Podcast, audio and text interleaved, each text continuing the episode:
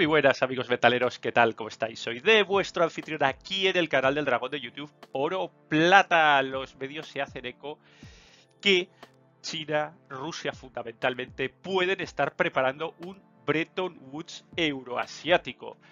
Eh, ¿Qué es Bretton Woods? Bueno, pues yo te voy a explicar de qué fue el eh, Bretton Woods original, de qué va todo esto.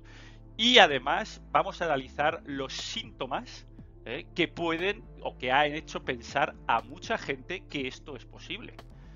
Además, eh, vamos a analizar unas cuantas grafiquillas de por qué esto no solo es posible, sino que es probable. Venga, acompañadme y vamos a hablar de esto un poquito. Grandes cambios en la geopolítica. Hace un par de semanillas nos desayunábamos con esto un barco americano militar de la US Coast Guard en el Pacífico no eh, puede entrar en Islas Salomón a repostar y eh, bueno, eh, recargar víveres porque Islas Salomón, país soberano, le deniega la entrada. Es que bueno, es eh, para la gente que conocemos, yo profesionalmente eh, conozco esta, esta zona, la verdad es que me parece absolutamente increíble. O sea, ahí me han saltado todas las alarmas. Tradicionalmente esta zona es una zona de grandísima influencia americana a través de, bueno, pues de un polo claramente centrado en Hawái y otro polo centrado, centrado en Guam. Eh, y desde la Segunda Guerra Mundial, esta zona donde se liberaron las batallas del Pacífico clásicas que veis en las pelis, pues siempre estaba bajo eh, influencia americana en el norte y australiana y neozelandesa en el sur. Y ha sido un portazo tremendo. La verdad es que, eh, bueno, ya estáis viendo aquí. China wants to dominate the Indo-Pacific region silently. Esta noticia eh, es de nada más y nada menos que de 2019. Fijaos, aquí está 2019, ahí lo tenéis. 2019, de marzo del 2019, de manera silenciosa. Pues parece ser que sí, porque, bueno, eh, lo está consiguiendo para que Isla Salomón le dé el portazo. Madre mía, fijaos aquí, in the Indo-Pacific region, China wants complete dominance. Eso de este artículo. Con lo cual, bueno, pues eh, algo está pasando. ¿Es solo el Pacífico por un tema de proximidad geográfica? Pues no, la verdad es que es que no. Eh, fijaos, eh, gráficas demoledoras de los préstamos chinos a África desde 2000 eh, al 2020. Esto es a fecha de abril del 2022. ¿Quiénes son los países más ricos? Pues fijaos, uno de ellos es Angola, ya sabéis, enorme capacidad de producción de petróleo, de minería, diamantes, todo. Pues ahí lo tenéis. Eh, increíble, increíble. Yo, yo lo viví hace ya bastantes años en Angola, cómo eh, se desarrollaban carreteras, infraestructuras, viviendas en un país que estaba, pues, acababa de salir de eh, una guerra civil y estaba totalmente destruido y a cambio de recursos naturales China construyó allí bueno ciudades completas de todo o sea que ahí está extendiendo ya desde hace muchos años su influencia por África. Eh, por ejemplo, en Sudáfrica ya domina minas de platino, aquí lo tenéis con un 3%. Siempre inversiones en cosas que pueden tocar. A los chinos también les gustan las cosas que pueden tocar, petróleo, minería, agricultura. Ahí es donde ellos eh, pues prestan dinero para recibir recursos. Otro continente que también tiene inmensos recursos naturales y población es Sudamérica y Centroamérica. Eh, ya sabéis, colaboración estrechísima de China con Brasil y Venezuela. Y además tocando las mismas puertas de Estados Unidos. Fijaos lo que está haciendo en El Salvador. ¿eh?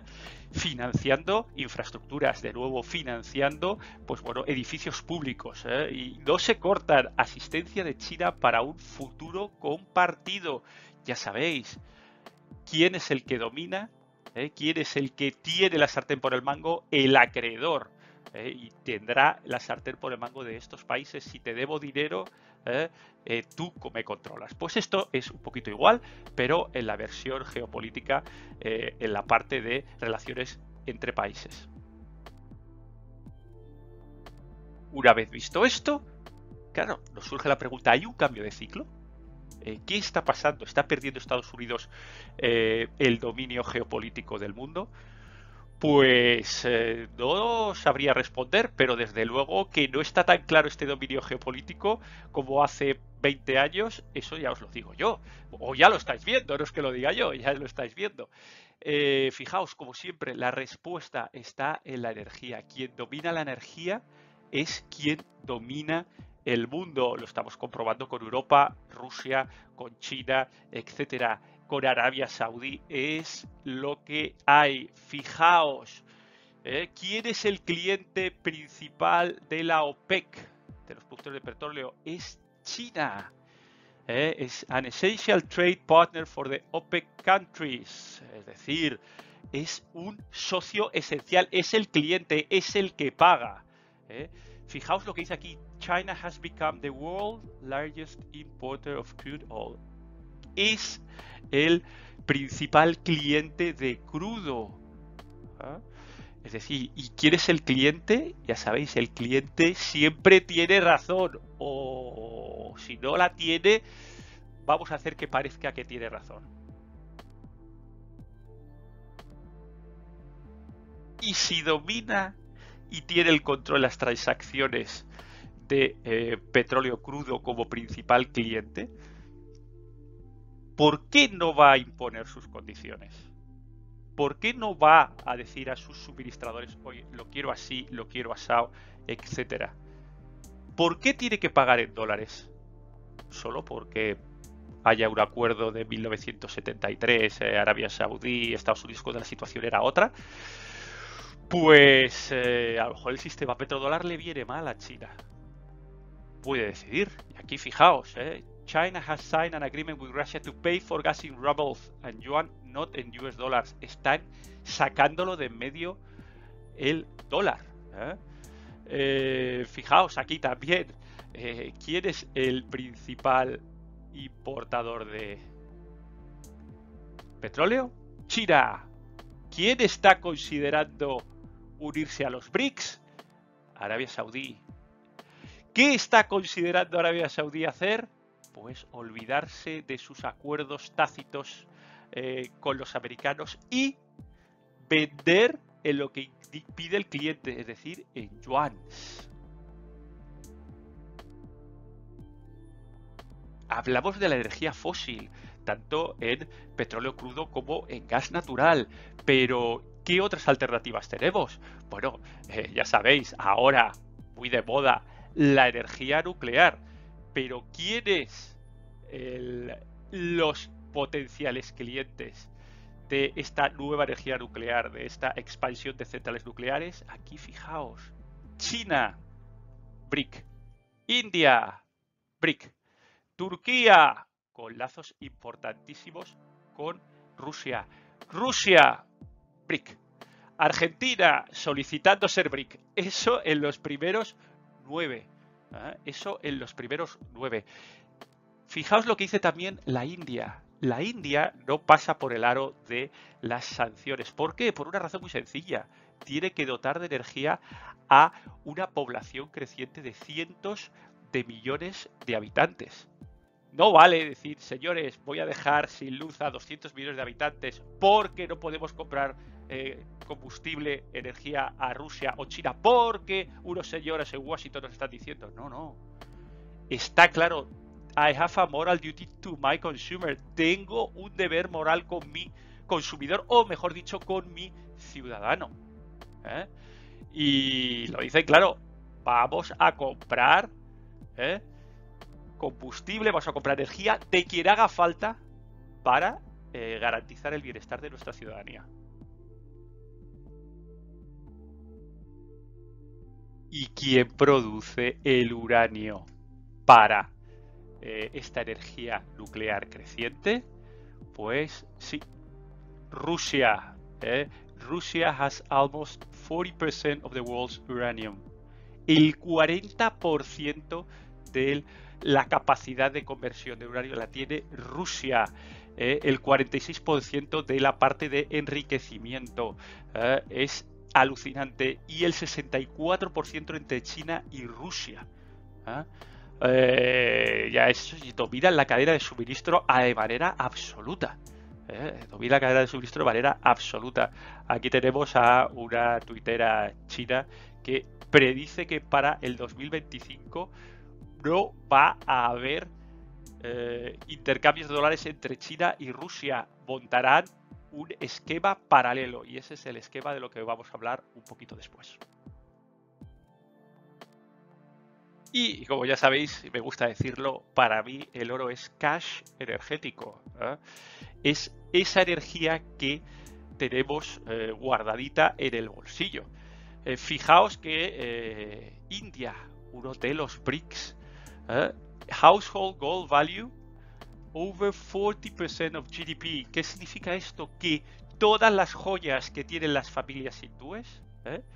estamos hablando de una auténtica pasada, 25.000 toneladas de oro, solo en poder de las familias, ¿eh? de, los, de, la, gente y los particulares eh, hindúes. Que dices, alucinante, recordad, para que os hagáis una idea de dimensiones, reservas de Estados Unidos 8.000. ¿eh? Si ya sumamos esto a su 608 eh, toneladas, que parece medio de broma, es decir, tiene más oro la ciudadanía que el, eh, el propio gobierno, el propio Banco de la India, ¿qué pasaría si, cómo se vería afectado esta gente si el oro pasara a ser una, bueno, método de cambio, es decir, que una divisa estuviera respaldada por oro? ¿Eh? su riqueza, la riqueza de la India, la de la gente, ¿eh? la de la gente de la calle, subiría eh, porcentualmente de una manera absolutamente brutal. Fijaos, Rusia se habla de que puede tener cerca de 12.000 toneladas de oro y sumadas a las 20.000 que puede tener China, hablaríamos de 32.000 toneladas de oro. Ya sabéis, China, Rusia son países muy poquito transparentes en cuanto a lo que tienen y a los negocios que hacen. Eh, ya sabéis, tan transparentes los chinos como un restaurante chino. ¿Sabéis vosotros qué hace, cómo son las operaciones de un restaurante chino? No, ¿verdad? Yo tampoco. Ni cuánto dinero ganan, ni a quién compran, ni dónde venden. Nada. Nosotros solo sabemos cuando vamos al restaurante chino, nos ponemos a comer y pagamos. Ya está, no sabemos absolutamente nada más. Su modelo de negocio yo no lo he visto nunca en Internet. Eh, son extremadamente celosos de cómo hacer los negocios. Entonces, las cifras que dan públicamente eh, al Gold Council, ¿por qué tienen que ser verdad? no pueden estar. Bueno, pues ahí, ahí os lo dejo, ahí os lo dejo porque la verdad es que eh, hace pensar 32.000 toneladas de oro, que junto con las 25.000 que tienen los hindúes nos vamos a, pues eso, una, una, una pasada, una pasada por encima de las 50.000 toneladas de oro, solo en manos de dos gobiernos, tres gobiernos y la ciudadanía eh, hindú. Todos estos factores que hemos estado viendo pueden eh, dar lugar de una manera más que probable ¿eh? a un nuevo Bretton Woods, en este caso euroasiático. ¿Qué fue Bretton Woods? Así hablado en palabras coloquiales y básicamente, bueno, pues versión reducida. Pues muy sencillo. Después de la Segunda Guerra Mundial, Estados Unidos tiene, es el principal país acreedor del mundo, ¿vale? Debido a pues esos esfuerzos de guerra, etcétera, etcétera. Y además tenía las reservas de oro. Con lo cual es un sistema muy simple en, donde eh, bueno, eh, crea Estados Unidos junto con los demás aliados eh, victoriosos de la Segunda Guerra Mundial un esquema en el cual el dólar es eh, divisa internacional, divisa mundial, eh, referido y relacionado a las reservas de oro de Estados Unidos. Y las demás divisas, eh, ya sea el franco, la peseta, la libra, etcétera, fluctuaban, el marco alemán fluctuaban en torno a ese dólar en función de el oro que tenía era libre, se podía cambiar francos por dólares que eran inmediatamente eh, reembolsados en oro. Ese era el asunto. ¿Por qué podían hacerlo? Pues lo dicho, porque eran el acreedor del mundo, era el país con la balanza comercial más favorable y además tenían el oro. ¿Qué acabamos de ver? Que eso ha cambiado. ¿Quién es el país acreedor del mundo? China. ¿Quién tiene las reservas de oro y de energía? China, Rusia, BRICS, países en vías de desarrollo que ahora mismo tiene esa red clientelar con China. ¿Ah? ¿Quién tiene poca deuda? Pues ya sabéis, Rusia ¿eh? y China, en función a su Producto Interior Bruto. ¿eh? Eh, Rusia las que tiene, no sé si era 20 y pico por ciento únicamente, para que os hagáis una idea, España tiene el 126 por ciento. Con lo cual, ¿qué problemas podría tener China, Rusia y el resto de países productores de energía y tenedores de oro para crear una nueva divisa euroasiática, un settlement currency, para el pago de deudas entre ellos? Ninguna. China puede decir, tú me debes dinero El Salvador, ¿eh? mira, me lo vas a pagar en esta nueva divisa que voy a crear. ¿Y por qué no? Ya lo ha hecho Estados Unidos. ¿Cómo puede ser esta divisa? Pues claro, evidentemente tiene que tener una, aparte de, ser una divisa de papelito, ¿eh? Debiera estar para tener esa credibilidad, esa confianza respaldada en commodities no estacionales, energía y oro, pero principalmente el oro. Y como decimos, sustituiría al dólar como divisa de intercambio entre los socios. ¿eh? Eh, Arabia Saudí, y si esta nueva divisa puede tener éxito, Arabia Saudí puede usar esta nueva divisa para el intercambio entre eh, pues vender petróleo a todo BRICS, más un montón de países más africanos y sudamericanos, a cambio de esta divisa. Eh, que bueno, eh, estaría respaldada por, por, todo esto que estamos comentando, por oro. Además, eh, para exactamente copiando el mismo esquema de, de, Bretton Woods, donde se creó el Banco Mundial y el FMI, el Fondo Monetario Internacional, con base en Estados Unidos, evidentemente, pues habría un cambio de paradigma donde se podría sustituir por el New Development Bank, que ya está funcionando eh, dentro de los BRICS, y por el Contingent Reserve Arrangement, eh, exactamente misma figura, una y otra, copiados exactamente y trasladados. ¿Cuál es el problema? ¿Por qué eh, se endeuda los países vías de desarrollo con China? Porque sus condiciones son mejores que las que le da el eh, FMI y el Banco Mundial, eh, que es realmente condiciones neocolonizadoras. ¿eh? Cuando te aparecen los hombres de negro del Banco Mundial o del FMI en un país en vías de desarrollo, tiembla todo el mundo. Condiciones leoninas para devolver préstamos. Y es por eso, por lo cual, pues claro, muchos países de Centroamérica, Sudamérica, África, sudeste asiático, tienen la sensación que no pueden avanzar, no pueden progresar y no pueden hacer que sus ciudadanos vivan mejor. Por eso, porque eh, tienen eh, la suela del zapato de World Bank y FMI eh, en su cuello, ¿no? ¿Quién me pone la pierna encima para que no levante cabeza? Pues parece ser que es Estados Unidos. Fijaos por qué también les viene súper bien ¿eh? cambiar este, eh, el, dólar como divisa de intercambio. Porque todos, todas las transacciones en dólares se ven reflejados en los bancos americanos. Aquí lo tenéis. ¿eh?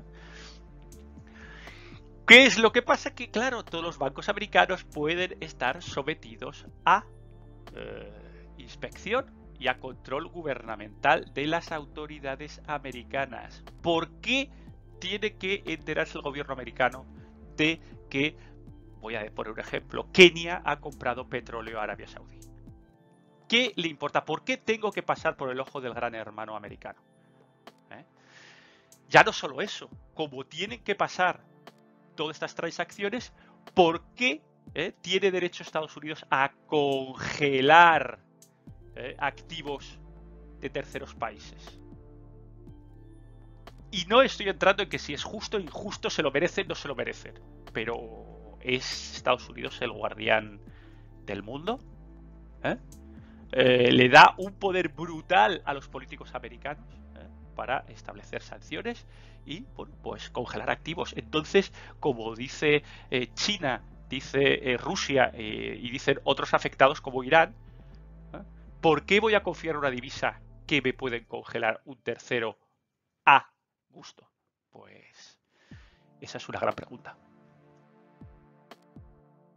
¿Cómo se verían reflejados los precios en función de esta nueva divisa? Fijaos ¿Qué pasa eh, si eh, los índices de commodity, eh, de los recursos y de, bueno, pues recursos naturales, etcétera, aquí tenéis industrial, industrial, base metals, fuel, agriculture, y esta es la media.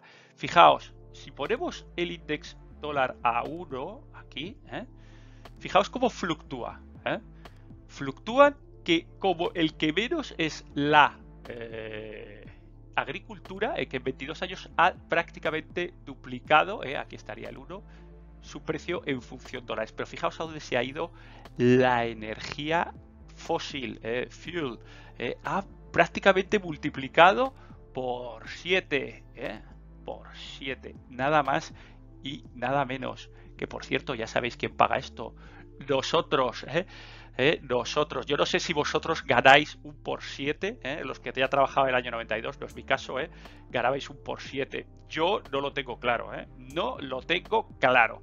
Con lo cual, ya sabéis, en la pérdida de poder adquisitivo. Por cierto, si para que veáis cómo, cómo hemos perdido poder adquisitivo, hablado de todo esto un poquito, os dejo ahí, ahí le dais a la i, ¿eh?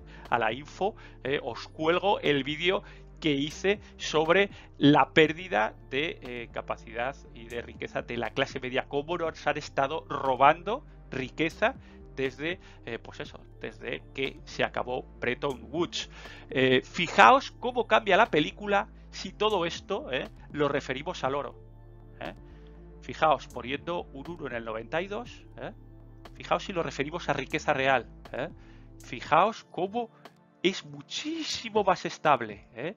y todo ha variado ¿eh? Eh, solo en un 0,5, un 50%, no un 700 como hemos visto aquí. Estos son un por 7, esto es un por 1,5.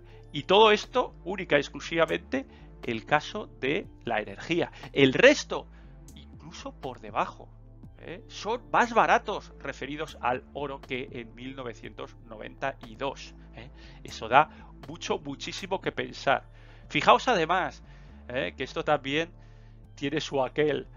Eh, como las variaciones de precio de oro spot entre Shanghai y COMEX eh, hay diferencias del 1,4, 2%. Es increíble. ¿eh? Hay 30 dólares de diferencia entre el precio que se paga de oro en Shanghai al que se paga en COMEX, entre, los, entre el oro petrodólar y eh, el oro en China, que evidentemente tiene que seguir reflejados, pero empieza a haber gaps y eso empieza a haber diferencias y eso hay que meditar muy mucho y ver por qué es. Fijaos la estabilidad que da el oro. ¿eh? El precio del crudo ¿eh? pase 1950 a 100. ¿eh? Aquí lo tenéis en dólares USA en azul y en oro. En oro ¿eh? es prácticamente lineal. Por eso digo que la energía es ¿eh? cash, cash energético es el oro. fijaos, cómo lo mantiene, sin embargo, fijaos, todas las oscilaciones absolutamente salvajes en dólares. ¿Por qué? Pues muy sencillo, porque los dólares se imprimen, el oro no se imprime. Es increíble increíble, 33,6 veces. En fin, chicos, pues hasta aquí, hasta aquí eh, este episodio sobre eh, un potencial nueva divisa, un potencial Bretton Woods euroasiático que espero que os haya gustado. Si os ha gustado le dais al like, si no os ha gustado eh, le dais al, al like. Os dejo también al final eh, del episodio. Otro episodio de los cuales hablamos de los BRICS, eh, de su poder en cuanto a eh, población, recursos naturales. Ahí abundamos más en esa parte de, de, poder, digamos, poblacional, cómo, cómo, está aumentando población, etcétera, demográficamente y cómo puede ser el mercado mundial del futuro. lo dicho, si os gusta, like. Si no os gusta, a like comentadme mucho, por favor, me encanta que me dejéis comentarios. Porque, bueno, podemos abrir debates, yo sabéis que contesto siempre, se me puede escapar alguna vez, pero bueno, la idea es que no se me escape, ¿eh? con lo cual, pues nada, dejadme un montón de comentarios, eh, todas vuestras inquietudes eh, sobre este tema. Y lo dicho, a las familias hindúes les gusta tocar el oro hasta 25.000 toneladas. yo creo que si no tienes oro físico, algo, algo deberías tener solo por si acaso. Ya habéis visto que los gobiernos y los políticos no son de fiar. Eh, ¿Por qué creerle? ¿Por qué creerles en el tema euro, dólar, papelito? Eh, solo, solo por eso yo tendría oro. Que hay que tocarlo, chicos. Que hay que tocarlo. Que si no, no es vuestro. Ya habéis visto lo que está pasando en el Líbano. Hasta la próxima. Adiós, adiós.